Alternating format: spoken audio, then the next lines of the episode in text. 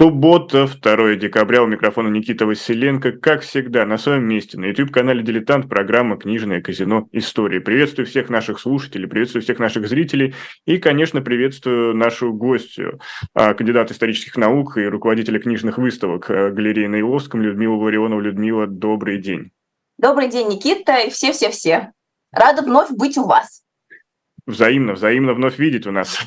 И да, мы, конечно, встречаемся в виртуальном пространстве, но это ни в коем случае не отменяет того хорошего повода, почему мы сегодня собрались. А собрались мы потому, что Людмила представляет свою, я даже не знаю, грамотно ли это сказать книгу, это, можно сказать, настоящую выставку, выставку, книгу-выставку, вот так вот, через дефис, фолловеры и хейтеры Маяковского, как любили и ненавидели поэта в первой половине 20 века. Но давайте вспомним, что сегодня, даже не сегодня, этом году, в 2023, был юбилейный год Маяковского, 130 лет э, со дня его рождения, но повод даже нету. Если бы даже не было этого повода, день рождения Маяковского, сам поэт, художник, э, мастер слова, хулиган, не знаю, э, много-много кто является Владимиром Маяковский, это повод обсудить его и медиафеномен. Для меня это один из первых примеров такой поп-звезды, и как она конструировалась как со стороны государства, общества, поклонников, ну и в том числе и хейтеров. И ровно об этом мы сегодня поговорим, деконструируем, так сказать, образ Владимира Маяковского. Но в первую очередь я хотел спросить, Людмила, а кто, кто он э, ваш Маяковский? Для меня или вообще? Конкретно, вот персонально, потому что, э, чтобы мы знали, насколько, что называется, э, based в этом, в этом сюжете, насколько, насколько, как это сказать, вот я уже и русский язык забыл, признаюсь честно. Да. Путешествие. Э, Меня тоже обвиняют в этом, потому что название нехорошее, неправильное. Ну да. вот, вот, э, расскажите, ваши хейтеры, с чего, что это они вдруг объявились? А, ну, мои хейтеры давно уже объявились, когда я начала вести блог рассказы о редких книгах. А, дело в том, что я не литературовед, не историк литературы. Я э, как раз занимаюсь историей книжной культуры. Вся а, моя деятельность, она посвящена рассказу, исследованию редких книг. В том числе, конечно, и книг русского авангарда, прижизненных изданий Маяковского. Я с первого курса университета вместе с Владимиром Владимировичем, в общем, непосредственно работаю с его наследием книжным. А, и понятное дело, что когда я вот э, села в прошлом году и за будущий график своих выставок э, в Елоховской галерее, да, галерее на Елоховском, э, ну, Маяковский, да, я подумала, ну что можно еще вообще про него сделать, казалось бы, при том, что у нас частная галерея, мы делаем акцент на частной коллекции, то есть не то, что в государственных собраниях, а то, что вот как раз не описано, так скажем, и находится, в общем, в частных руках руках. И понятно... С этими печатями скрывается да, просто. Да, да, да. да, А, и я считаю, что это вообще за такими выставками будущее, и поэтому я очень благодарна владельцу и основателю галереи Андрею Северилу, что он дает возможность сделать подобные проекты, в том числе и книжные. Это, конечно, абсолютное меценатство по нашей вообще цене на бумагу и полиграфические услуги.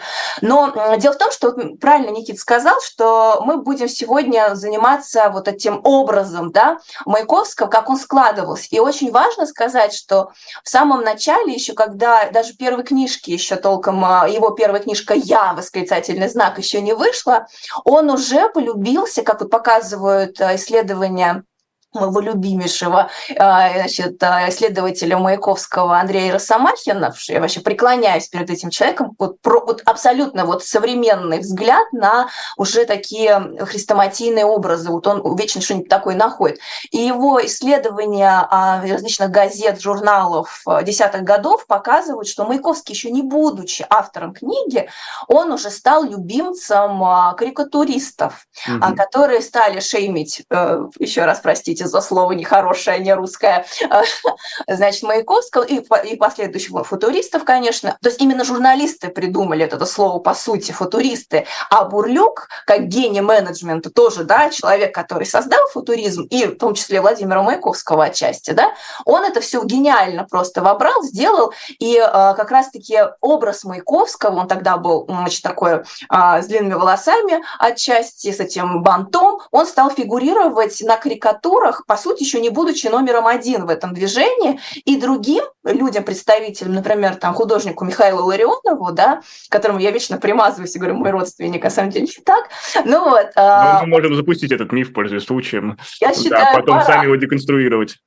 Правильно. Вот, ему тоже наделяли его именно таким вот образом Маяковского, то есть перенимали. Вот с этого началось. Но для меня Маяковский это, конечно, а, сложный был путь. Я понимаю, у меня а, в книге а, вы увидели там залы, то есть не главы, а залы. То есть это такая книга-путеводитель да, по будущей выставке, которая э, в галерее Лоховском откроется 9 декабря уже для всех э, желающих. И здесь есть, например, э, залы там Лили Брик «За и против». Да? И я знаю, что, конечно, и к Маяковскому также «За и против». И ну, для кого-то он, конечно, привлекателен, его любят, а для кого-то он ну, просто непримиримый такой автор, и которого просто не сводят до глашатого, такого поэта-рекламиста, такой вообще продавшегося советской власти. Я просто знаю таких исследователей, даже большой буквы, которые так к нему относятся, к сожалению. Ну вот э, по поводу глашаты, рупор э, советской власти, мы об этом еще отдельно поговорим, но в предисловии этой книги, вот я тут буду не согласен, для меня это не книга путеводитель, а именно книга-выставка, потому что э, полнейшее погружение, и я как будто присутствовал в этих залах. Тут э, да, даже больше, чем путеводитель. А это, я очень надеюсь, что издательство «Баслен» э, до, достаточно много э, напечатает экземпляров, и многие, кто заинтересуется, смогут сами соприкоснуться и это вот маленькая комната внутри э, книги, в которой можно путешествовать, не выходя из собственного дома. Но да, э, заканчиваю на сегодня э, на данный момент, по крайней мере. А, меня очень сильно впечатлило название последнего зала. Это «Живой Маяковский». И, в принципе, в предисловии было сказано, что облик и образ поэта – это неотъемлемая часть культуры российского интернета. И вот можно об этом поподробнее.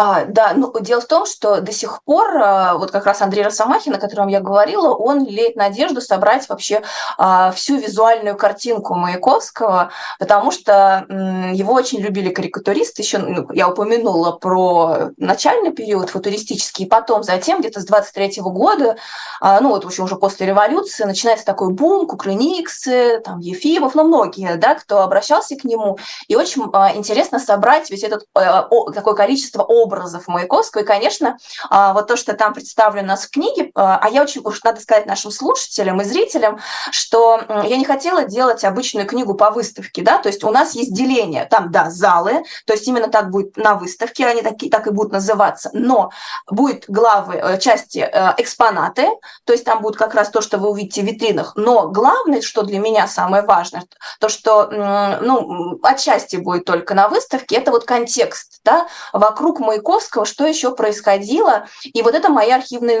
такие, скажем, находки для этой а, выставки, а, скажем так. А, и когда, в общем, а, вот эта вся идея создавалась э, с образами, он на самом деле, и я смотрела в архивах вот это обилие различных картинок его, в том числе кое-что новое нашла, а, получается, что это на самом деле, вот Маяковский, это просто, ну, мем, ну, так скажем, он бы сегодня вот с этими картинками карикатуристов прошлого, с этими подписями, как они его просто, ну, в общем, так не очень по-доброму к нему относились и всячески подозревали в таком а, эстетском, богатом образе жизни, да, а вот сейчас бы это точно бы вот в нашей интернет-культуре бы очень хорошо пользовалось. Это вот эти вот картинки, они бы расходились как мемы, действительно. А, плюс у нас, например, на открытии будет выступать артист театра Ленкома, Игорь Коняхин у нас э, значит, в Москве не так давно поставил Алексей Франдетти мюзикл «Маяковский», он там играет Маяковский, он будет читать рэп да, тоже э, поэзия Маяковского, она как раз очень хорошо на все это ложится. При этом там в книжке, и, ну, еще я читала по архивам, э, обычные вот его читатели, да, рабочие, там, пекари и так далее, э, слесари, они отмечали, ну, для большинства, конечно, что его поэзия очень сложная, а библиотекари, которые пытались как раз-таки сделать э, Маяковского более понятным, мы еще говорим про период, когда он был жив, да, сам поэт, они говорили, что надо читать вслух Маяковского. И очень многие современники тоже отмечали это, что вот он сам, когда читает свои стихи, это вот смотрится совершенно по-другому, чем когда ты читаешь. И они становятся тебе более понятными. И, конечно, вот рэп, чтение стихов. А, мне, ну, в общем, Маяковского много чего с разных сторон можно взять, да, и показать вот сегодняшнего дня. Он бы, конечно, бы, а, так скажем, ну, хорошо бы прижился вот в такой культуре этой. Не берем популярную тему, на какой стороне бы был бы Маяковский сейчас. Да. А, да, вот на какой стороне это тут можно только рассуждать и рассуждать, а вот 16-17 год, когда на волне популярности был Versus Battle, и когда рэперы соревновались в своем а, остроумии и с помощью в том числе речитатива, многие-многие попытались э, кого-то сравнить. То Оксимирона называли новым Маяковским, то еще кого-нибудь. Это это да, это было заметно. Действительно, хочется сказать, что, может, и в наше время Маяковский был бы тем бы самым Маяковским, который мы знали тогда. Но все-таки а, вернемся в реальность Маяковского. А, и как это происходило? Действительно, его создание его образа а, в массовой культуре, чтобы он стал популярен среди масс, потому что то, что мы наблюдаем э, в, пер в первых десятилетиях, там, не знаю, еще Российская империя, 1913 год, э, Маяковский – это так, такое что-то для элиты. Это непонятное, это абсолютно вот человек, который для тусовки своей что-то делает. А как он стал именно народным героем? Неужели это просто э, было, скажем так, запихнуто, простите за это слово, в наши умы э, советской пропагандой? Ну, отчасти, конечно, думаю, да, потому что с 1935 года и затем сколько десятилетий, да, Маяковского насаждали как картошку везде, всюду, он такой уже приобрел бронзовое а, сияние. Дело в том, что это очень правильный а, такой вот Никита, все время замечайте какие-то такие важные вещи, которые на самом деле не прописываются в книгах, да, а всегда вот они как-то вот... Ну, я же подписчик канала «Рассказы о редких книгах» Людмила Ларионова, поэтому тоже призываю подписаться на нашу аудиторию. Да, спасибо. Э, правильно замечание, потому что первые книги Маяковского, вообще совокупный тираж э, книг Маяковского до революции всего 4 тысячи, там, по-моему, 150 экземпляров. То есть, Даже там... по нынешним меркам это прям вот, мизерно. Да. Да, то есть там вышло, а, по-моему, 4 или 5 книг у него до революции. И первая книжка, вот эта я, например, о которой я говорила, 300 экземпляров. Она была полностью литографирована для такого вида издания. Это обычный тираж, нормальный. Но это действительно а, вот эта история футуристической книги, и в том числе Маяковского, это как раз для элит, для людей, которые следили за литературным процессом, которые э, футуристы были на слуху. То есть э, там, например, интересное такое сопоставление, что в 2013 году подсчитано, э, они упоминались, э, ну, где-то там, по-моему, 200 раз около в печати, да, а в 2012 всего 7, такая вот разница. И дальше там нарастал этот бум по футуристам. И, конечно, только для той аудитории, которая за всем этим следила, читала все газеты, а, ходила на поэтические вечера, там в какую-нибудь а, бродящую собаку и так далее, политехнический музей. А вот что после революции происходит, да, это, в общем, интересно так проследить, потому что а, Маяковский потом, после революции, для него становится важно, его издавал очень много издательств. Но прежде всего он хотел издаваться в государственном издательстве, госиздат. Для него это было важно быть. Он хотел быть а, таким поэтом а, нового строившегося государства. Он а, всю свою, в общем, такую творческую судьбу положил вот, да, на этот тезис. А можно сразу вопрос, да. Э, немножечко заходя вперед? Но правильно я понимаю, что он не был при жизни трубадуром революции? То есть тот же Демьян Бедный имел э, наибольший успех? Но, надо сказать, то есть единственный, как я понимаю, сопоставимый по тиражам а, в советское уже время при жизни Маяковского поэт это был именно Демьян Бедный. И м, сначала, я так понимаю, что Маяковский все-таки ассоциировался с этой новой властью, и у него, его вот этот успех, он как раз-таки и развивался вот в первые годы да, становления, а, наверное, в более таком, а, ну, привлекательном, что ли, для читателей образе, да, чем у Демьяна Бедного. А потом уже к концу жизни, а, когда уже, там, например, расстреляли одного из участников Лефовца, эм, сейчас опять забыла его фамилию, но, в общем, он там у меня в книге mm-hmm. упоминается, а, он уже, а, конечно, становится попутчиком, его называют, то есть он, и плюс он, а, ему закрывают выезд из страны, то есть он теряет вот этот свой образ государственного поэта. Первоначально он действительно таким образом и складывался, но Демьян, конечно, с ним успешно конкурировал, и в какой-то момент он стал первым, а Маяковский, увы, так сказать, стал э, в той группе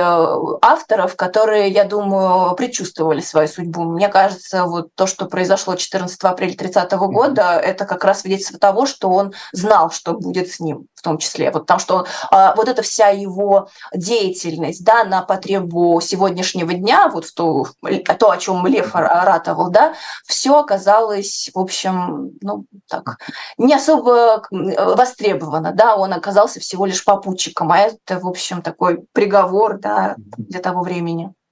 Ну вот, когда я говорил в начале водные слова о Маяковском, я упомянул, что Маяковский – это хулиган. А, естественно, это привязалось к нему в том числе и благодаря фильму «Хулиганные барышни», если мне память да, не изменяет. Да. Да. А, но в этом плане хочется провести параллели с нашей реальностью. Вот сегодня, когда ты, не знаю, рок-звезда, поп-звезда, и тебе нужно как-то оставаться в повестке, чтобы твое имя упоминали, самый простой способ – это вляпаться в какой-то скандал, чтобы остаться на слуху. И насколько какой-то, в какой-то смысле действительно скандальная жизнь Маяковского а, помогала ему в этом, а, или это также оставалось на уровне, что называется, тусовки?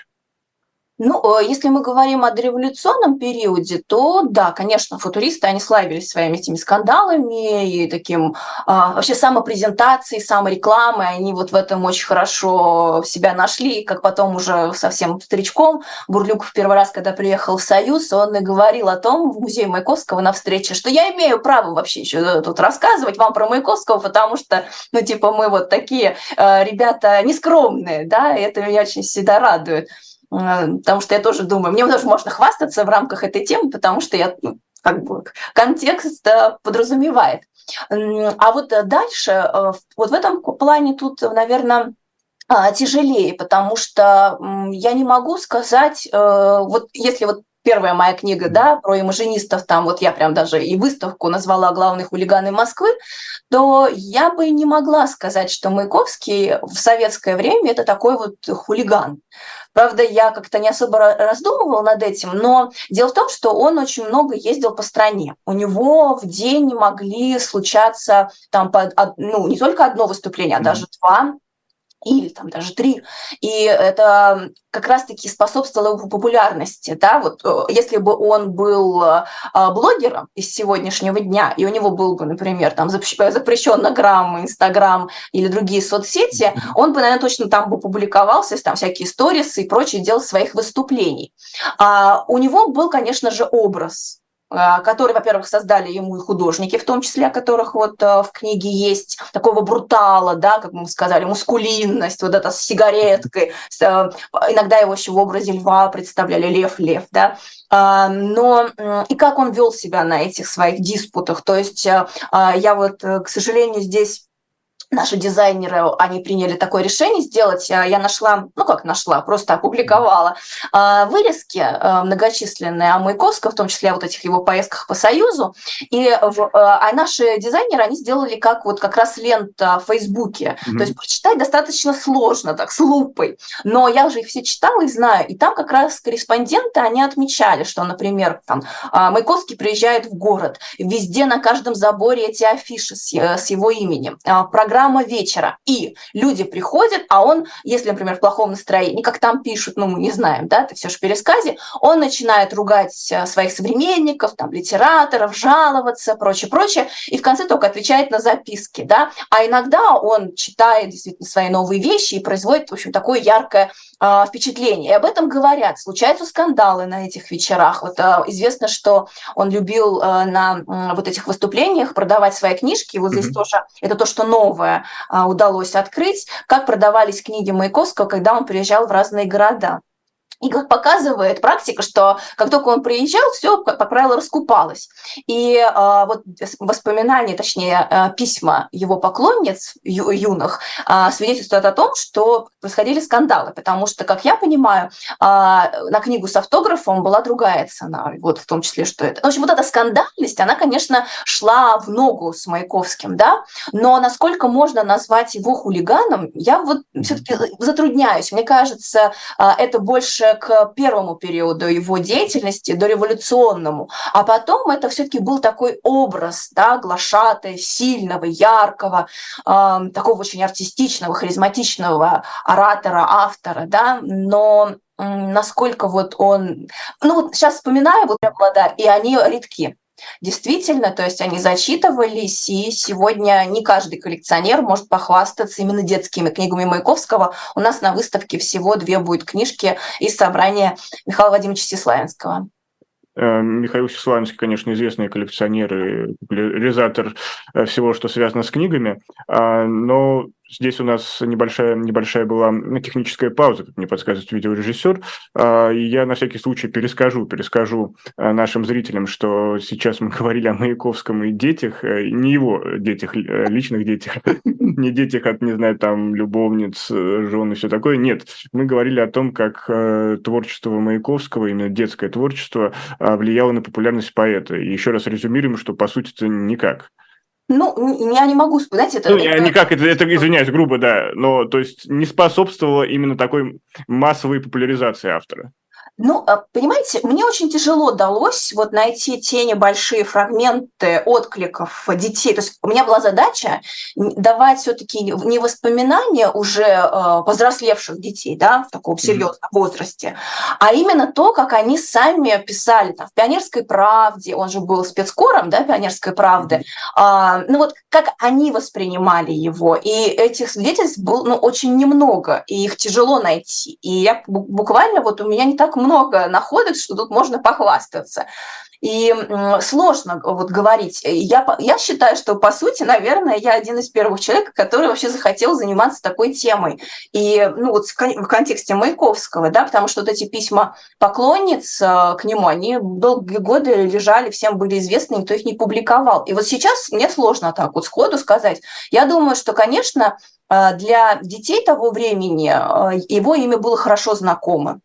Но вот э, как вот это вот слишком э, много ли это дало ему профита, да, как мы сейчас сказали, я затрудняюсь ответить. Э, тут надо более какие-то такие глубокие исследования mm-hmm. проводить, вот так скажем. Ну что ж, я напомню, что у нас сегодня в гостях Людмила Ларионова, автор книги, выставки, еще раз подчеркну, через дефис, э, фолловеры и хейтеры Маяковского, как любили и ненавидели поэта в первой половине 20 века. Да, вот вы можете видеть э, книгу в руках у Людмилы. Но сейчас мы сделаем небольшую паузу. Это программа «Книжный казино. История». Оставайтесь с нами, совсем скоро вернемся.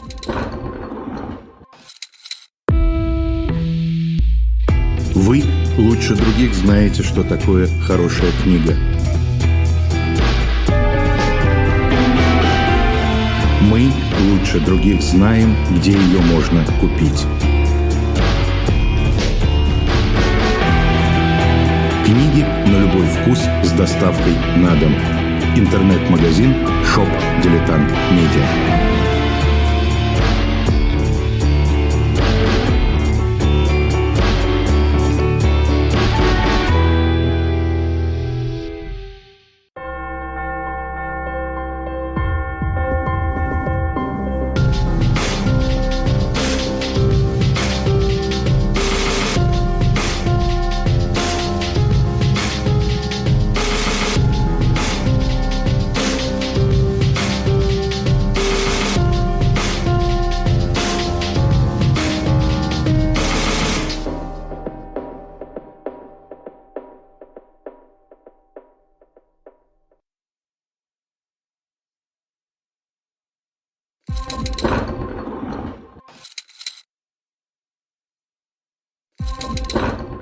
Продолжается, продолжается эфир программы «Книжное казино. Истории». Напомню, что у нас сегодня в гостях Людмила Ларионова и в центре внимания книга «Фолловеры и хейтеры Маяковского. Как любили ненавидели поэты в первой половине 20 века».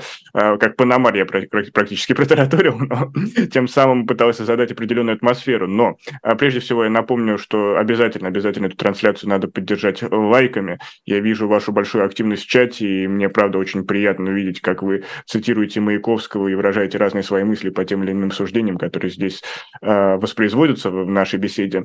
Но самое главное, давайте нам лайки, это топливо эфира, или, например, вы можете поддержать э, «Живой гвоздь» и «Дилетант», зайдя в магазин shop.diletant.media, где много разных лотов, э, например, даже есть целая коллекция одежды «Живого гвоздя», но сегодня в центре внимания у нас биография Генри Киссинджера, который на днях ушел из жизни, человек-эпоха, который э, действительно влиял на те глобальные процессы, которые происходили за последний век, и там, там подробно и от первого лица все изложено, поэтому обязательно обратите внимание а, в магазине shop.diletant.media. Ну а мы движемся дальше, и вот а, я хотел спросить Людмилу про ее работу с артефактами, это, потому что а, мы, многие, многие из моего поколения, из нашего поколения, не знаю, смотрели разные голливудские фильмы, например, «Индиана Джонс», как Индиана Джонс, простой профессор истории, сидел, работал в архивах, а по ночам, не знаю, забирался в разные гробницы и изымал для общественности э, те или иные артефакты. И вот хотел спросить, даже на примере Маяковского, Людмила, как проходила эта работа и э, действительно какие открытия, вот много раз они упоминались, а можно прям конкретные примеры открытий для нашей аудитории? Во-первых, Никита, вы мне тут дали волю, я порвала миниск на входе в архив один, из одного в архив в другой. Да, у меня тут личная просто трагедия случилась, драма. А, ну, я вообще давно, я еще будучи студенткой, что не полагалось в мои времена, ходила по архивам, это моя любовь большая, как-то так сложилось, что архив меня любит, вечно что-нибудь там найду. А, какие находок много. И я очень ими горжусь, потому что вот начать начну с самого такого любимого, потому что я уже ходила с таким огромным бандажом на ноге, поехала в Петербург летом и в отделе рукописи Российской национальной библиотеки, которую безумно люблю, ну, старейшая наша библиотека, у меня там много друзей. Так вот, а, нашла воспоминания технического редактора госиздата. А вот я как раз вспоминал, что Маяковский там любил печататься, но его не любили там. И там были сложные очень отношения. И вот эта Ева Абрамовна Фильцер, она еще совсем юной девушкой была, она работала э, как раз над оформлением э, книг Маяковского, знала его хорошо. Правда, эти воспоминания написаны где-то лет спустя 50, да, то есть, в общем, уже так э, ну, надо скептически, напоминаю, да, относиться всегда к мемуарам, это все-таки несколько пониже вот в этой иерархии источников, ну, в общем, так, с подозрением, но они чрезвычайно а, интересны, потому что она была свидетельницей разговоров, которые там велись, то есть совершенно на, на такие известные сюжеты совершенно новый взгляд. Ну, например, а, ну, а, было празднование десятилетия госиздата, а, вот это нигде не описывается, пришел Маяковский, и, значит, он знал, как к нему относятся, а его просили, публика, чтобы он выступил со сцены, и он вышел, два слова сказал и ушел. И это был скандал, который обсуждался в редакции. Он потом приходил туда, ему не хотели помогать, помогать, там, какую-нибудь вещь. То есть какие-то вот такие вещи, которые нам дают понимание того, э, вот как вот последние годы жизни, в какой обстановке они вот все-таки были у Маяковского, что все не случайно на самом деле. Про известный тоже описываю историю, как, э, как считается одна из последних капель такая для Маяковского, когда в 30-м году февральский номер журнала «Печать и революция» должен был выйти с листом, таким вот посвящением, поздравлением Маяковского с 20-летием его литературной работы. И а, он был вырезан там, по-моему, пятитысячный тираж, и, в общем, уже из готового тиража вырезали вот этот э, листы, и сейчас они считаются редкими, я надеюсь, на выставке у нас тоже один экземпляр будет. И э, считается всегда, что тогдашний руководитель Артем Халатов э, госиздата, это был его личный приказ. Он потом был расстрелян, у него такая трагическая судьба, но вот эта Ева Фильцер, она совершенно по-другому говорит, она э, просто берет и, в общем, размазывает этих хейтеров в данном случае вот этого Халатова и говорит, что такого быть не может, и приводит свои, так скажем, соображения на этот счет. Но э, там еще много всего у нее есть, вот это я очень люблю. Э, в книге это все в основном я привела. Но Второе, конечно, место – это письма поклонников и поклонниц Маяковского. А, это уже московская наша история. Я работала в Российском государственном архиве литературы и искусства. И вы знаете, это, конечно, ну, я по возможности в книге приводила, правда, с купюрами. На выставке этого будет больше, прям целиковые письма, то есть без всяких купюр, вырезаний.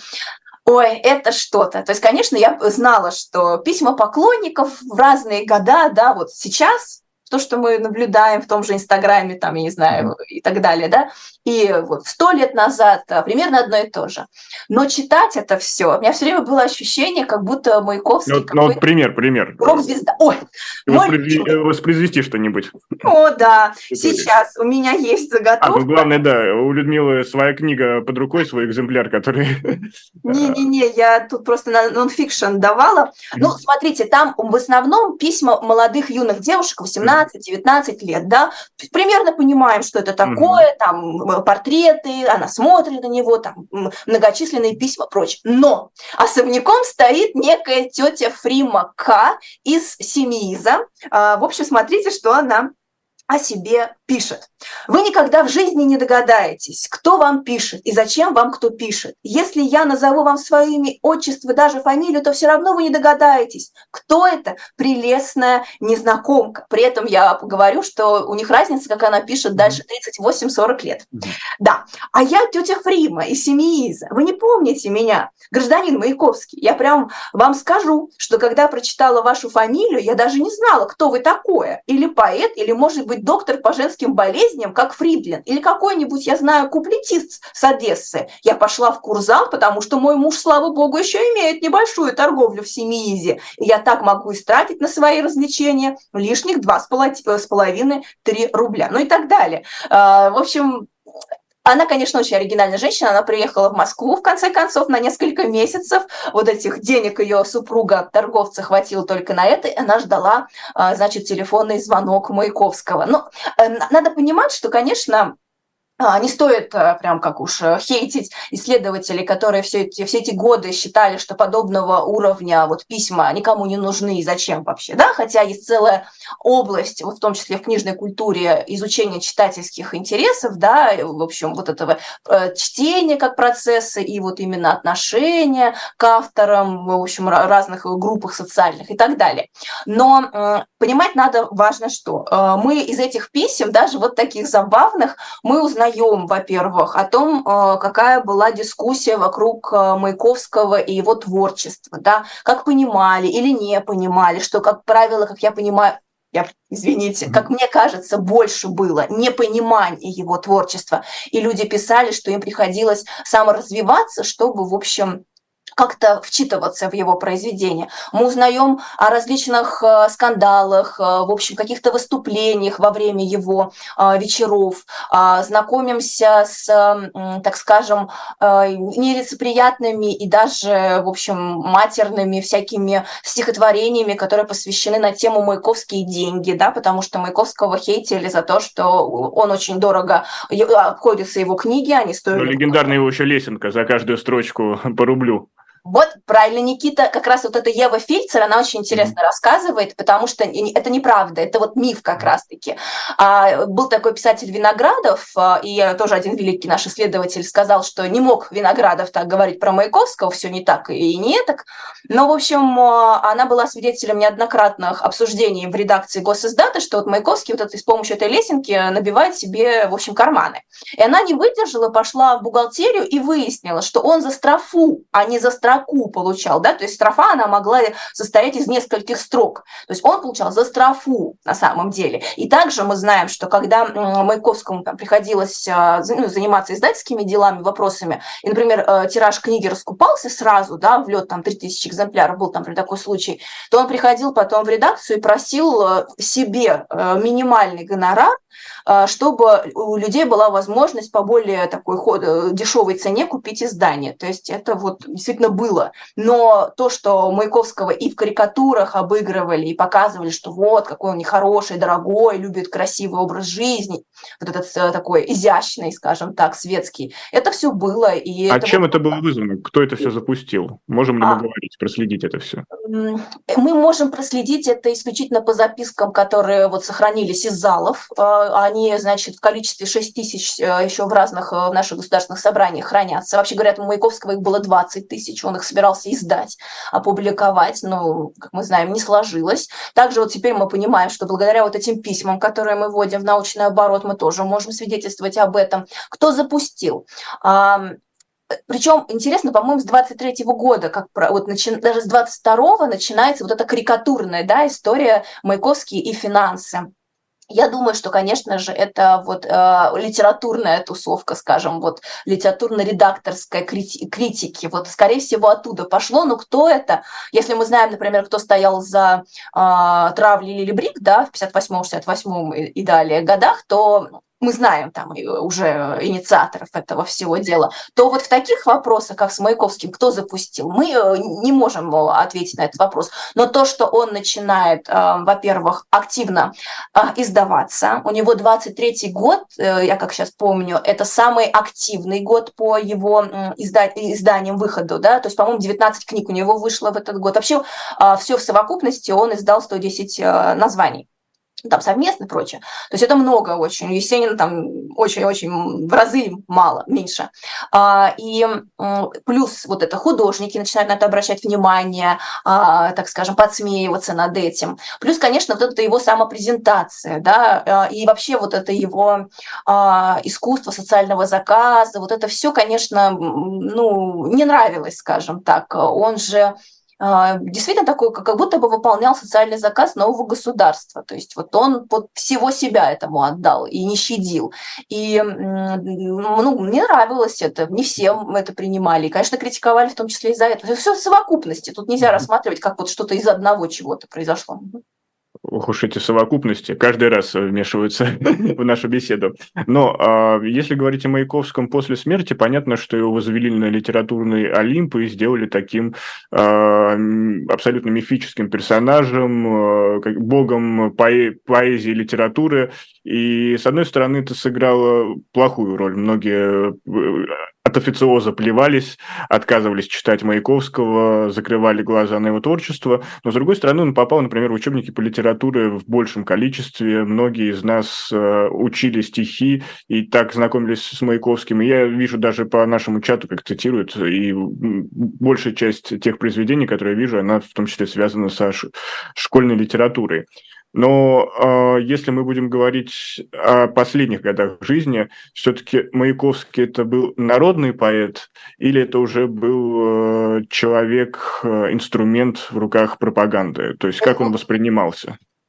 Ну, по письмам, вот в данном, что я публикую в книге, это достаточно э, сложно ответить на этот вопрос, потому что мы там видим, а, а, у меня в зале, в третьем зале, где будут эти письма, есть такая как бы подглавка, посвященная вопросам вокруг лев, лефа, нового лефа, вот этой борьбы литературной.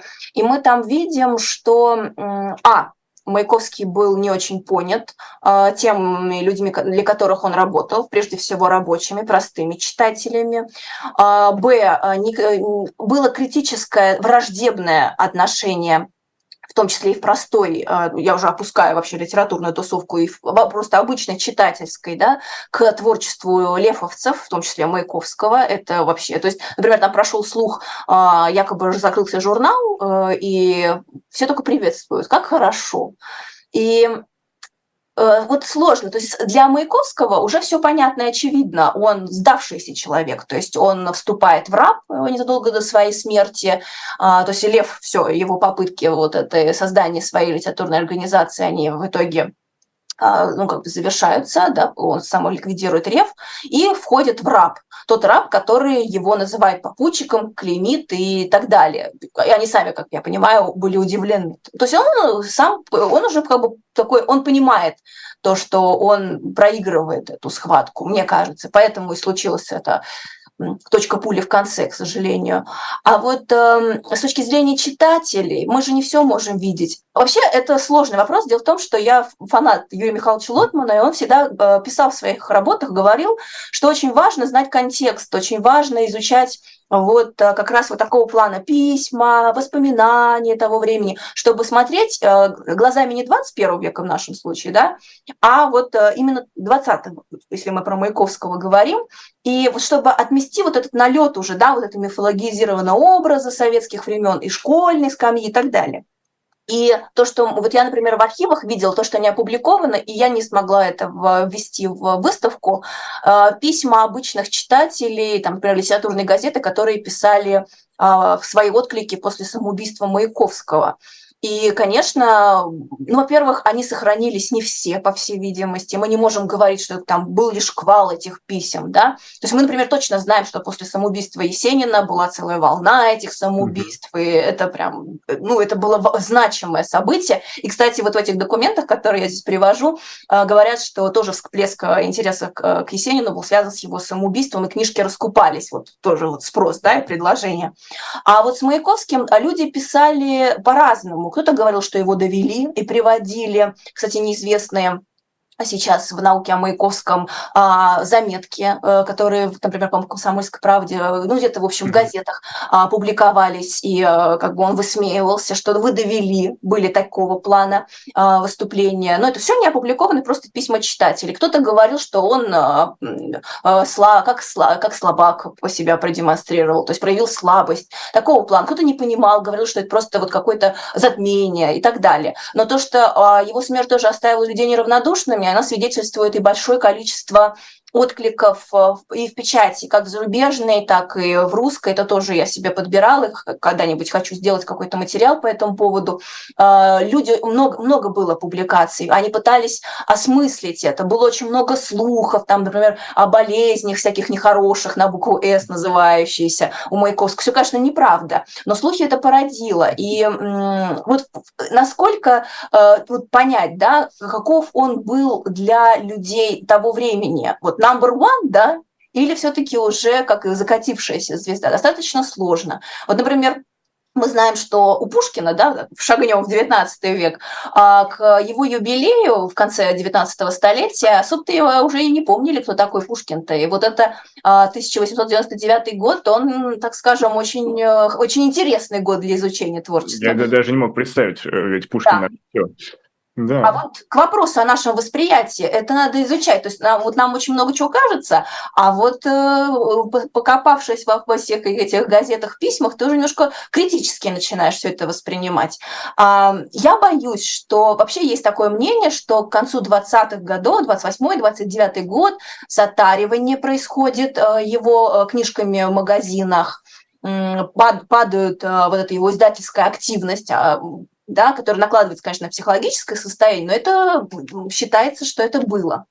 Вот.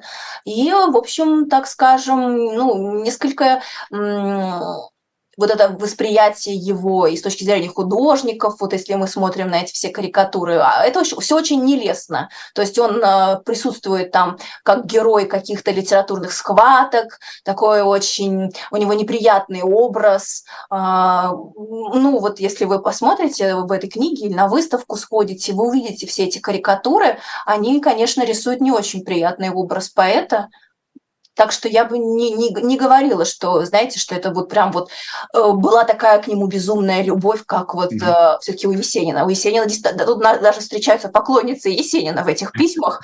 Да, и одна, правда, пишет, что Маяковский излечил ее от яда Есенина, потому что она не могла не работать, ничего делать. Все Есенин ей в голове был. А тут пришел Маяковский.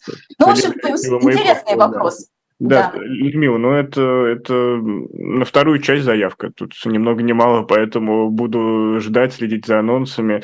Я напомню, что у нас сегодня в гостях кандидат исторических наук, руководитель книжных выставок галереи на Иловском, а, Илоховском, простите, э, и Людмила Ларионова. И я призываю посетить выставку, которая сегодня много упоминалась. Она открывается 9 декабря для массовой аудитории. И отдельно я призываю всех обратить внимание на книгу Фол фолловеры и хейтеры Маяковского, как любили и ненавидели э, поэта в первой половине 20 века, потому что она это отдельная вселенная, я скажу так. Это приятный подарок на Новый год. Я обещал завязать с дифирамбами, но не могу, потому что действительно книга, э, которой хочется обладать, и во многом это спасибо издательству «Баслен», потому что они делают книги события. И я подчеркну, что издательство «Баслен» мне денег не заносило. Это э, долгое многолетнее сотрудничество говорит об этом, и то, что я внимательно слежу за этим издательством. А, Людмила, спасибо большое за эту встречу, и правда, Маяковский в следующий раз обязательно будет в книжном казино снова с Людмилой Ларионовой. Осталось только ждать и следить за анонсами. Спасибо большое. Ну, а мы двигаемся дальше. А сейчас к нам присоединяется потихоньку Николай Александров, и сегодня у нас будет в центре внимания Букер, Букеровская премия. А, самая, наверное, главная премия а, в книжном мире на Западе. Есть уже опубликован шорт-лист, и об этом шорт-листе нам сегодня расскажет Николай Александров. И здесь у нас представлено сколько в шорт-листе? Пять, пять книг в таком количестве будут они представлены, и э, все они сейчас доступны в основном, к сожалению, на английском языке. Э, для массового читателя, сами понимаете, сотрудничество сворачивается между издательствами из-за санкций и прочих напряжений, но об этом контексте мы тоже, наверное, сегодня поговорим, но, Николай, сейчас мы временем не ограничено, если что. А, ну отлично, и, очень хорошо. Да, поэтому да. я предуп... сразу предупредил нашу аудиторию, что пять книг в шорт-листе, а каждый мы сейчас подробно а, поговорим. Ну, так как поговорим. Вы, Никита, вы расскажете, да? а я, может быть, ученические вопросы задам. Да-да-да. А, э, Никита, почему ученические, заинтересованные, скажем так. А, Никита, ну, я так понимаю, что э, разговор шел о нон-фикшн, да, отчасти? А, нет, нет, нет, мимо. нет. Но это же... Как отчасти. У нас э, книга событий с нонфикшена «Фоллоури и хейтеры Маяковского» представлена Людмилой Ларионовой. Да. А, да, и поэтому по следам нонфикшена в том числе, скажем так. Да, э, ну, э, на самом деле, я не случайно, в общем, упомянул нонфикшн, потому mm-hmm. что на протяжении долгих лет нонфикшн – это была главная ярмарка в России, которая затмила, безусловно, и выставки в эм, э, ВВЦ, да, ВДНХ, более привычное нам до сих пор название, а как осеннюю, так и весеннюю. И действительно, это была центральная ярмарка, э, которая, напомню, э, возникла, собственно, по инициативе издателей. Да? Это ярмарка, которую можно было считать независимой, но, во всяком случае, в первые годы ее существования уж точно. Потом, разумеется, к ней присоединились и уже всякие э, государственные структуры в, в большей степени. И действительно, эта ярмарка удивительно была не просто разнообразием книг, которые там представлялись, потому что нон-фикшн э, давным-давно уже э, представлял не только книги нон-фикшн, да, но и художественную литературу. Но самое главное было огромное зарубежное представительство. И, и вот многие... этого сейчас очень не хватает. Я подробно и... слежу за да, программой, да. и, к сожалению, она просто до нуля, по сути, снизилась. Да, а, ну, а мы помним богатые стенды, ну, не, не знаю, э, из самых разных стран. Здесь э, и страны Балтии, и э, Великобритания, и Франция, и Германия. Некоторых институций уже по существу нет, да, или они ограничены в своих действиях, как, например, Гёте-институт, да.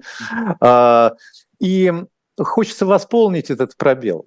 Хочется рассказать о тех книгах, которые продолжают выходить на Западе и которые, может быть, с некоторым запозданием э, дойдут до нашего читателя. Кстати говоря, на нонфикшн можно было э, приобрести вот и новые новые книги зарубежных издательств. Но в этом плане да. Фантом Пресс спасает, э, который как раз специализируется на зарубежной литературе. Да, пытается но... добывать лицензии по всему миру, насколько Ф... это возможно сейчас.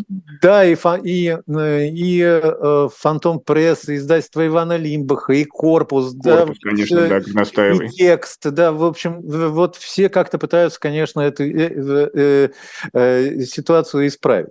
А, ну, э, действительно, этой недели, если ну, так говорить, э, э все-таки неделя Букера. Понятно, что мы уже говорили о главном лауреате Букеровской премии, ирландце Поле Линче, который получил главную премию за э, роман «Песнь пророка. Это такая антиутопия, альтернативная Ирландия. Мать пытается спасти себя и своих детей.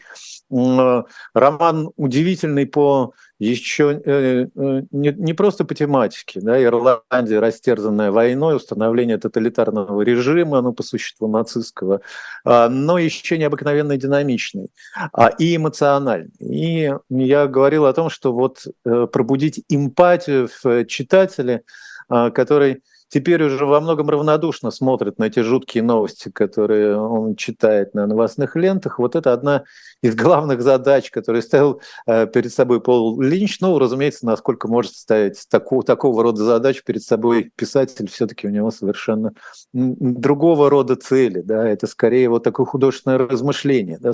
построение мира. Как сказал Владимир Сорокин, действительно сейчас время антиутопии. Э, Э, что, в общем, видно и по его трилогии, и потому, насколько она востребованная, и потому, сколько откликов и пересечений видно в произведениях э, Сорокина с актуальностью и современностью. Но понятно, что ну, лауреатом не исчерпывается Букер, и сегодня мы поговорим о тех э, книгах, которые вошли в шорт-лист, но которые не стали главными лауреатами. Хотя, судя по всему, дискуссии были достаточно серьезные да, и э, вовсе не сразу, разумеется, жюри пришло к решению. И вполне возможно, что на решение жюри повлияли совсем недавние события, ну, ну меньше, чем двухнедельной давности нападение в Дублине на mm человека, на, на прохожих пострадала женщина, которая была... Это вызвало массовые беспорядки. Да-да-да, и все это сразу вылилось на улицы, возникли протесты, протесты в первую очередь э, антииммигрантские, и полиция, кстати, до сих пор, но ну, я сейчас не смотрел новостные, сейчас не смотрел новостные ленты, не раскрывает имя задержанного, и, может быть, не случайно. А, и все это, в общем, достаточно тревожно. А, но э, шорт-лист Букера нынешнего года, с одной стороны, тематический, по настроению, он как бы един, э, при том, что чрезвычайно разнообразен. Романы, которые вошли в шорт-лист, действительно очень разные по, тем, по тематике.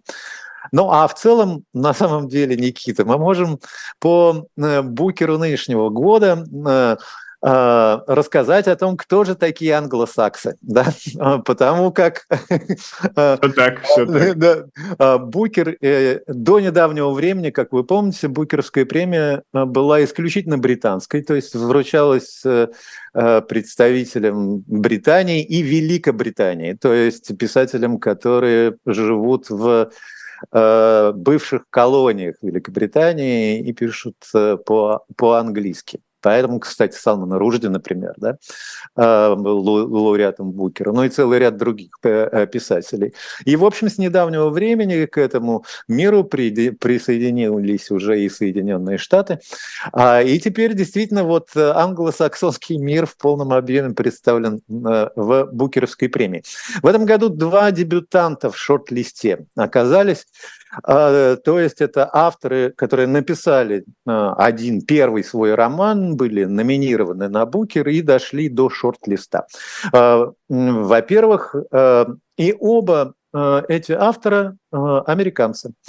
Это Четна Мэру, ее роман «Западная линия». Она писательница индийского происхождения. И «Западная линия» — это, пожалуй, самый светлый роман из всех тех, которые были представлены. Но тоже вот с ноткой грусти, потому что некая проблема э, актуальная, которая требует преодоления в той или иной степени, она всегда ощущается, пускай даже на, на таком на эмоциональном уровне.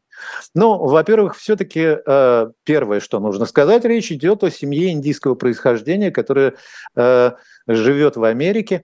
Э, это отец и три дочери, мать умерла, и это становится таким ну, тематическим стержнем всего повествования, потому как герои пытаются пережить эту потерю, все время возвращаются памятью к тем событиям, когда семья была единой, целостной, ну, и э, э, не то чтобы не разрушенные, но не потерявшие, не понесшие такую тяжелую утрату.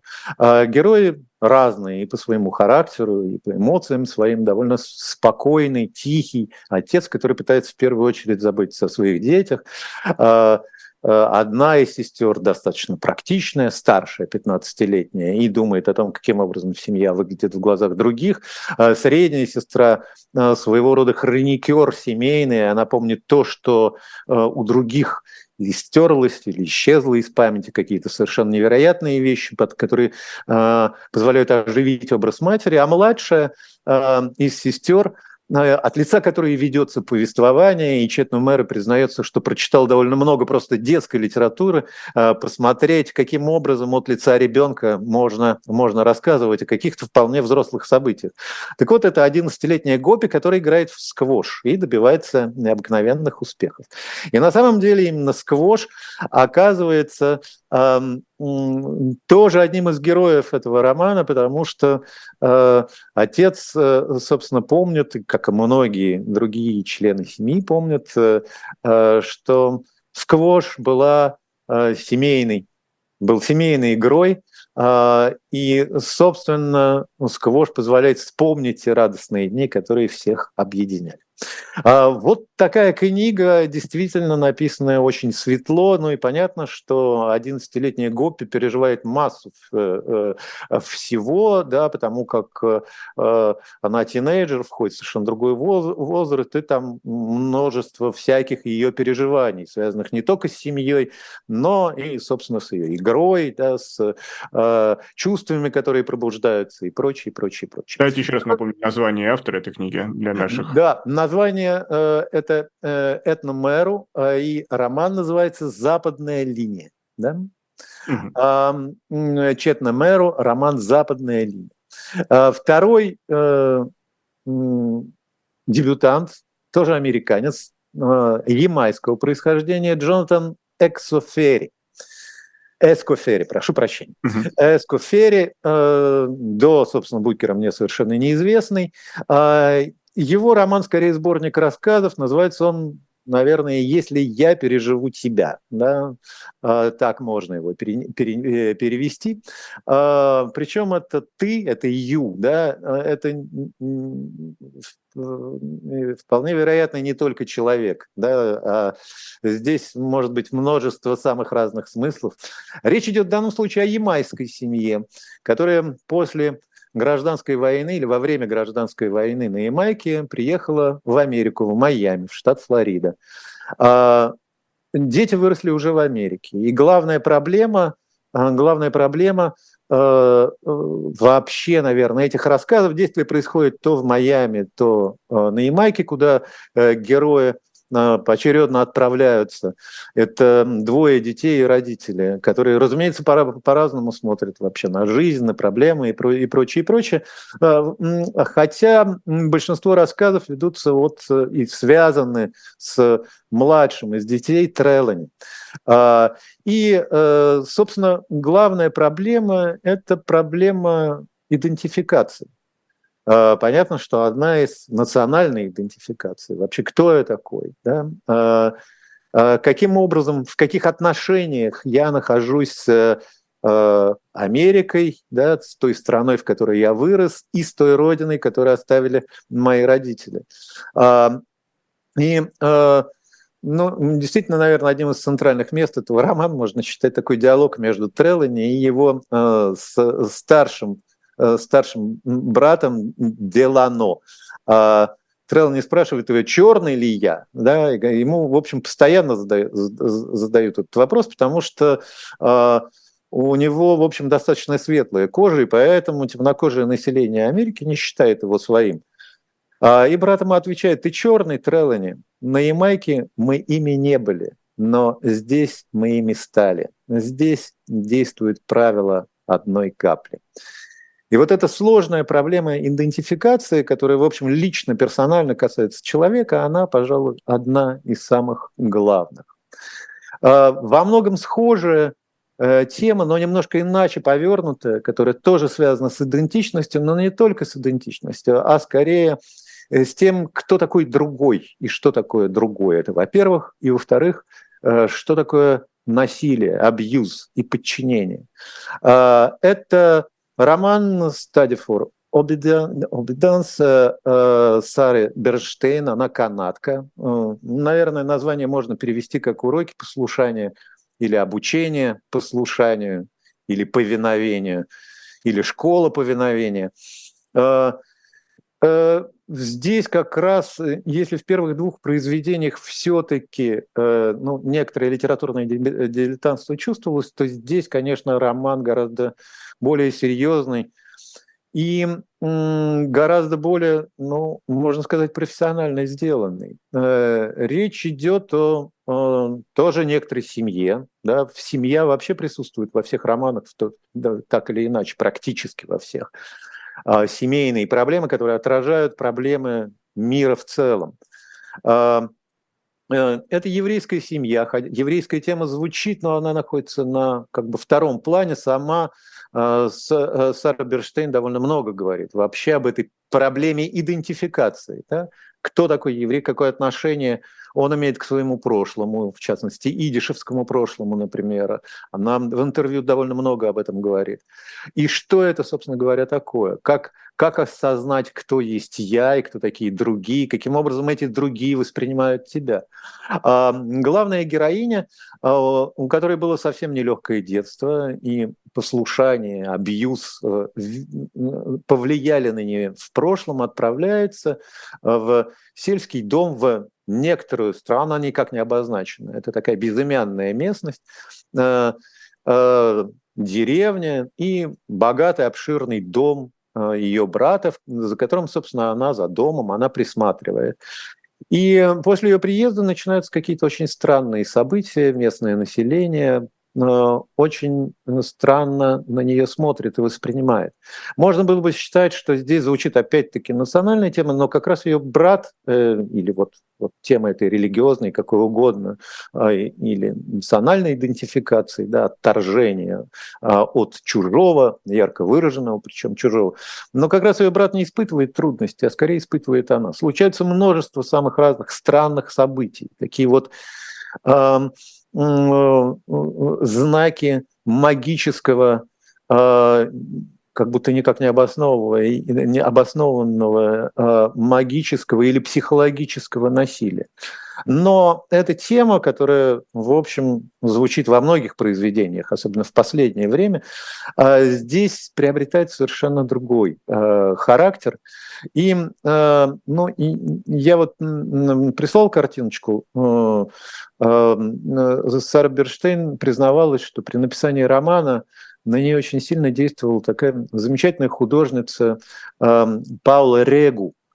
Это художница португальского происхождения, которая, правда, очень долгое время жила в Великобритании, э, и она очень хорошо известна своими картинами. А, Причем у нее были разные периоды, вообще ее судьба и довольно тяжелая жизнь, это вот там тема отдельного рассказа. Но вот Сара Берштейн для себя несколько картин а, выбирает, которые особенно на нее повлияли из этого мира а, Паула Регу. А, Причем, ну, конечно же, это картина феминистской направленности, но в то же время совершенно по-другому, как бы освещающая эту тему. Вот одна из картин, а, она называется «Дочь полицейского». На картине такая с суровым лицом. Сейчас наши зрители, по идее, ее должны да, увидеть.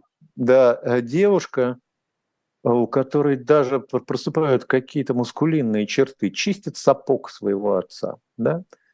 И вот с одной стороны, здесь э, понятно, что привлекало или что поражало Сару Бернштейн, потому что с одной стороны, а, это картина о подчинении, об абьюзе, да, выполнении да, какого-то э, э, задания да, послу, или послушания, да, так, так скажем. Да. Вот, вот он урок послушания на глазах. Но с другой стороны, и сама композиция картины, выражение лица э, героиня на картине говорит о чем-то совершенно другом, а, может быть, даже о чем-то агрессивном. И вот это одна из проблем, которые волнуют Сару Бернштейн в ее романе.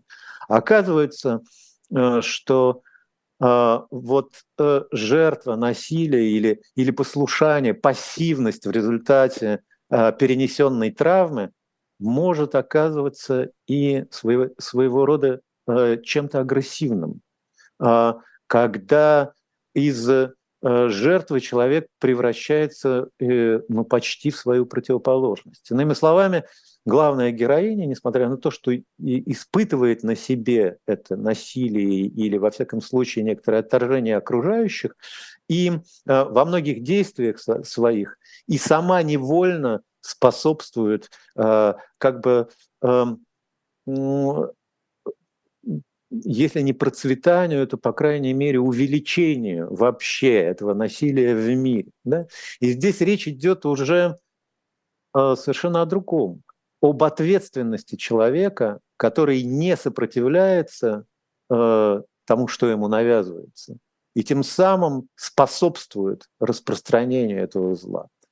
И э, роман действительно очень так странно построен, в нем очень много недосказанности, он дает свободу читателю для того, чтобы вот представлять себе эту ситуацию и этот мир. И не случайно его сравнивают с такой аллегорией эм, э, или с такой мрачной готической басней. Да? Там очень много символических деталей, самых разных. Ну, например, там появляется некий знак напротив дома, неожиданно, который видит главная героиня. И, в принципе, читатель может догадаться, что это свастика, вырезанная на дереве, но впрямую об этом автор не говорит. А, это просто вот знак некоторого зла, который присутствует в мире. Еще один э, писатель, также американец, Пол Хардинг. Мы переходим к авторам, которые, э, в отличие от тех, кого я упоминал, э, и э, Четный Мэру, да, и от автора Э, а, а, а, автора ну, своего рода сборника рассказов э, э, «Если я переживу» Джонатана Эскофери.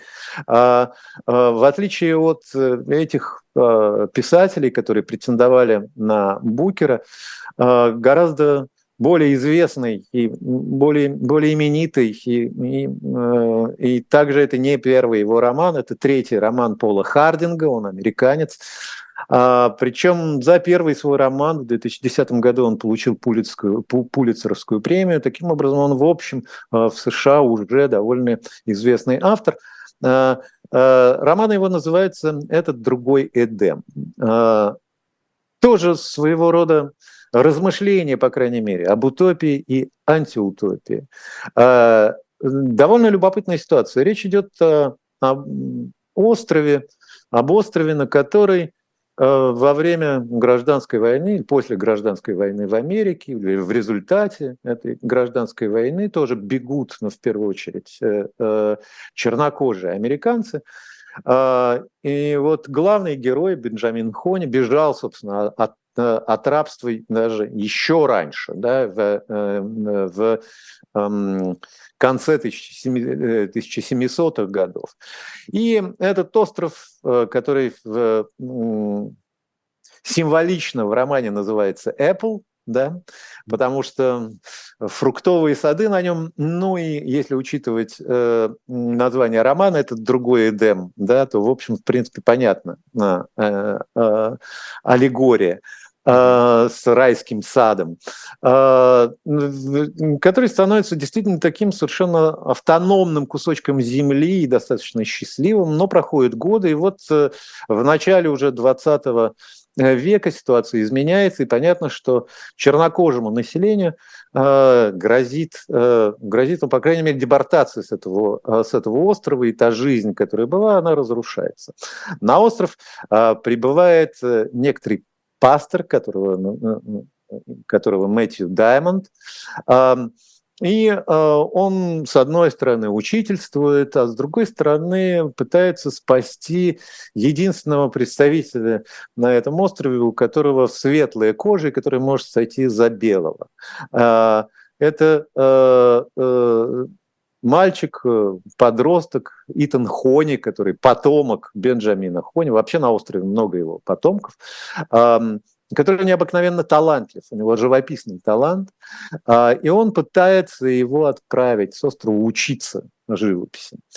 А, ну и, собственно, э, как сам Пол Хардинг признается, он был вдохновлен при написании этого, этого романа ну, целым рядом вполне, вполне исторических фактов, да, потому что это Э, с одной стороны, ну, сама, собственно, там, гражданская война, там, возникновение профсоюзов, он много, в общем, всего э, перечисляет, но э, помимо э, всего прочего, его вдохновили э, истории, биография известного чернокожего художника Чарльза Итона Портера, это во-первых, то, что в Итане Хоне отразилось. А во-вторых, это еще один а,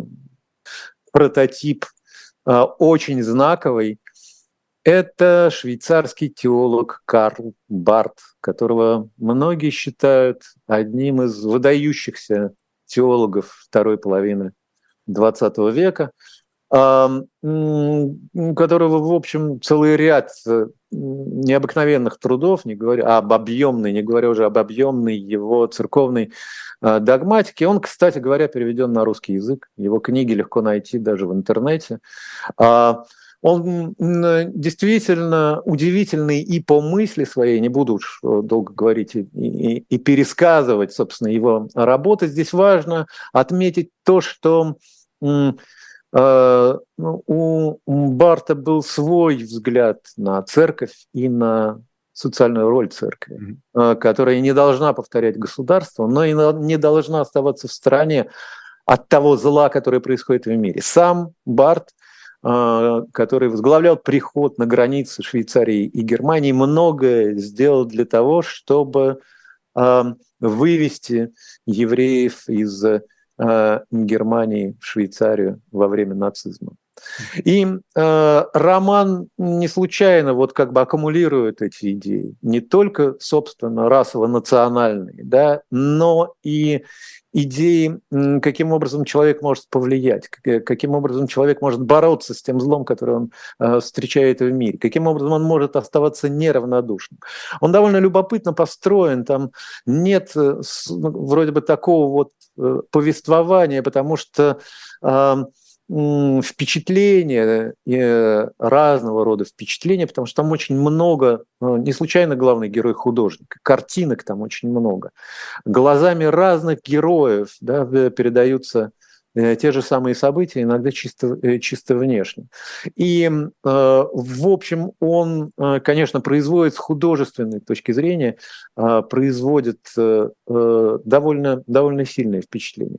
Ну и, наконец, еще один роман, который, как мне кажется... Пятый в этом списке, да, не последний по значимости. Не последний по значимости, да. И здесь, собственно, мы возвращаемся к лауреату Букера этого года, к Полу Линчу. Это романы еще одного ирландца, Пол Линч. Да? Линч представляет ирландскую литературу. Еще одного дублинца. Это Пол Мюррей а, а, и его роман «Укус пчелы» или «Пчелиный укус». А, Пол Мюррей также далеко не дебютант. И его романы входили в лонг-лист в 2010 и в 2015 году. И э, этот его роман ну, явно выделяется даже среди тех, которые он до этого написал. Э, э, не только тематикой, да, но скорее масштабом. Это такая огромная э, сага э, размером в 650 страниц. Это история семьи, опять-таки, как мы видим, ирландской семьи. Э, отец, мать, двое детей – девочка-подросток и ее младший брат. Э, девочка учится в старших классах школы, а брат 13-летний подросток. А, и а, роман, э, который э, во многом связан с нынешним контекстом. Об этом сам Мюррей довольно много говорит в интервью и перечисляет целый ряд проблем, которые его интересовали. И здесь, собственно, вот это странное переживание такого катастрофического, чего-то катастрофического, которое чувствуется в мире, и, которое, и, это, и это ощущение нарастающей катастрофы э, только увеличивается. Э, Мюррей э, говорит здесь не только, собственно, о войне, да, но он скорее он говорит, не знаю, там, об экологических вопросах, да, тем более, что один из его романов непосредственно с этим был связан. Вот. А о психологическом давлении, да, о том, каким образом человек становится другим благодаря смартфону и благодаря вот этому новому воздействию да, на, на, э, на человека. А, и, но самое главное в совершенно новом ощущении э, в современном мире, да, в том, что, собственно, принципиально изменилось, помимо, собственно, катастроф и событий, на которые мы смотрим. А, э, действительно удивляет тем, как он построен, потому что мы э, смотрим на события глазами практически всех персонажей. И это очень важно, потому что понятно, что э, речь идет, как всегда, о родителях и детях, о конфликтах между отцами и детьми, о героях, которые заявляют о своей самостоятельности, которые пытаются каким-то образом самореализоваться. Дочь не очень любит мать, э, а у нее и подозрительно относится, собственно, к, э, ее личной жизни, в то время как у нее начинается своя. А, сын, мальчик, задумывается о побеге семьи, с одной стороны, а с другой стороны, надеется, что вот э, приедет дедушка, и, может быть, тогда восстановится какая-то гармония, удастся вот все это преодолеть. Э, э, разного рода переживания у супругов, у отца и а, у, собственно, матери. Дикий э, главного героя зовут и э, Имельда, э, собственно, семья Барнсов. Но если говорить о, о главной проблеме, э, то она удивительна, э, с моей точки зрения. Ее очень хорошо сам Мюррей э, формулирует. Да? И вот в этом насыщенном романе, довольно динамично построенном, потому что вот эти разные взгляды, по мере того, как мы знакомимся с персонажами, у нас возникает это объемное видение. Мы сначала смотрим на родителей глазами детей, затем на детей глазами родителей, затем действие нарастает, и действительно этот обмен репликами э, превращается ну, практически в пьесу к, э, к финалу романа. И в этом смысле э, не столько даже сюжетное, сколько вот формальное нагнетание разного рода обстоятельств, оно, оно конечно, удивительное. Но главное, что волнует Мюррея, это э, прошлое, э, настоящее и будущее, вот это вот отношение да, к разного рода временам и в судьбе одного человека, э, что чрезвычайно важно. Он говорит, что современность э, живет только настоящим. Прошлое присутствует в YouTube. Прошлое существует э, э, как э, некоторая компьютерная картинка, которую можно уничтожить одним нажатием кнопки. Э, слишком много новостей, которые относятся к настоящему, и когда они переходят даже во вчера, они исчезают. А, человек живет в иллюзии того, что только настоящий день присутствует. Да, он живет в этом бесконечном настоящем, который постоянно уничтожает прошлое. На самом деле, э, по мнению Мюра, это далеко не так. Прошлое э, все равно продолжает влиять на человека, влиять на его судьбу и на его жизнь. Прошлое может быть токсично, и яды, которые Э, впустил в себя человек в прошлом, они оказывают на него воздействие в настоящем, это во-первых. И без извлечения этих уроков прошлое невозможно себе представить будущее. Вот одна из главных его тем. Не поняв, что именно да, тебя отравило в прошлом, невозможно не изменить настоящее, но и тем самым и будущее. Об этом, об этом думают герои, и к этому постепенно подводит писатель э, своих читателей. Но э, по Мюррею, который, по его признанию, внимательно прослушал курс, посвященный Хайдегеру, а, его заинтересовала э, э, концепция Хайдегера, которая как раз касается отношения к прошлому, да, что да, вот прошлое живо, но а, в прошлом, несмотря на то, что там выбор был осуществлен, да, тем не менее существует а, множество возможностей. Человек может выбрать из своего прошлого то, что могло оказаться его спасением. Тот прошлый багаж, который, ну, собственно, а, у него был, он как бы амбивалентен. В нем есть и плохое, и хорошее. И поняв, вот по-настоящему а, поняв это, а, а, человек может изменить свою жизнь. И я приведу отрывочек э, из одного интервью Мюррея, и еще одна мысль, которая дополняет, собственно, вот этот взгляд на прошлое, на то, каким образом и чем может преодолеть человек э, Э, вот эти ошибки, которые были им сделаны, и, казалось бы, вот этот неотвратимый рок, который его продолжает преследовать, каким образом он может изменить настоящее изменить будущее. Но в данном случае э, в личном плане, конечно, хотя я думаю, что э, этот тезис имеет гораздо более общий характер. Мой школьный друг, говорит Мюррей, сказал, выступая на одной свадьбе, Моя жена заставляет меня смотреть в будущее. Я до сих пор думаю об этом спустя 17-18 лет. Чувствовать, что ты действительно смотришь в будущее. Вот что может сделать любовь. И это настоящее чудо в наши дни.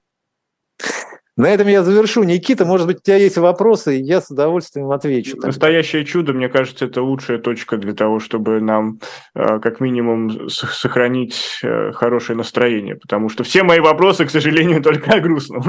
Давайте остановимся на чудесах и будем в них не только верить, но и их всячески добиваться. Николай Александров о шорт-листе Букера максимально подробно. Николай, спасибо за этот рассказ. И действительно, мы будем следить, кто же, кто же из тех, о ком мы сегодня говорили. Ком... На Мюррей я бы обратил внимание. Я понимаю, что книгу в 650 страниц трудно осилить, а, ну, тем более она не переведена. Но все-таки английский все знают. И я уверяю наших слушателей и тебя, Никита, что это достойное чтение. Я сказал только об одной из как бы, составляющих. На самом деле там очень много шуток и совершенно необыкновенных эпизодов. И, э, и действительно роман, в котором очень многое содержится. Ну и перевода мы дождемся, по-другому быть не может. А пока... Ну, 650 страниц, я думаю, на будущий год, может быть, да? А пока Николай Александров, Никита Василенко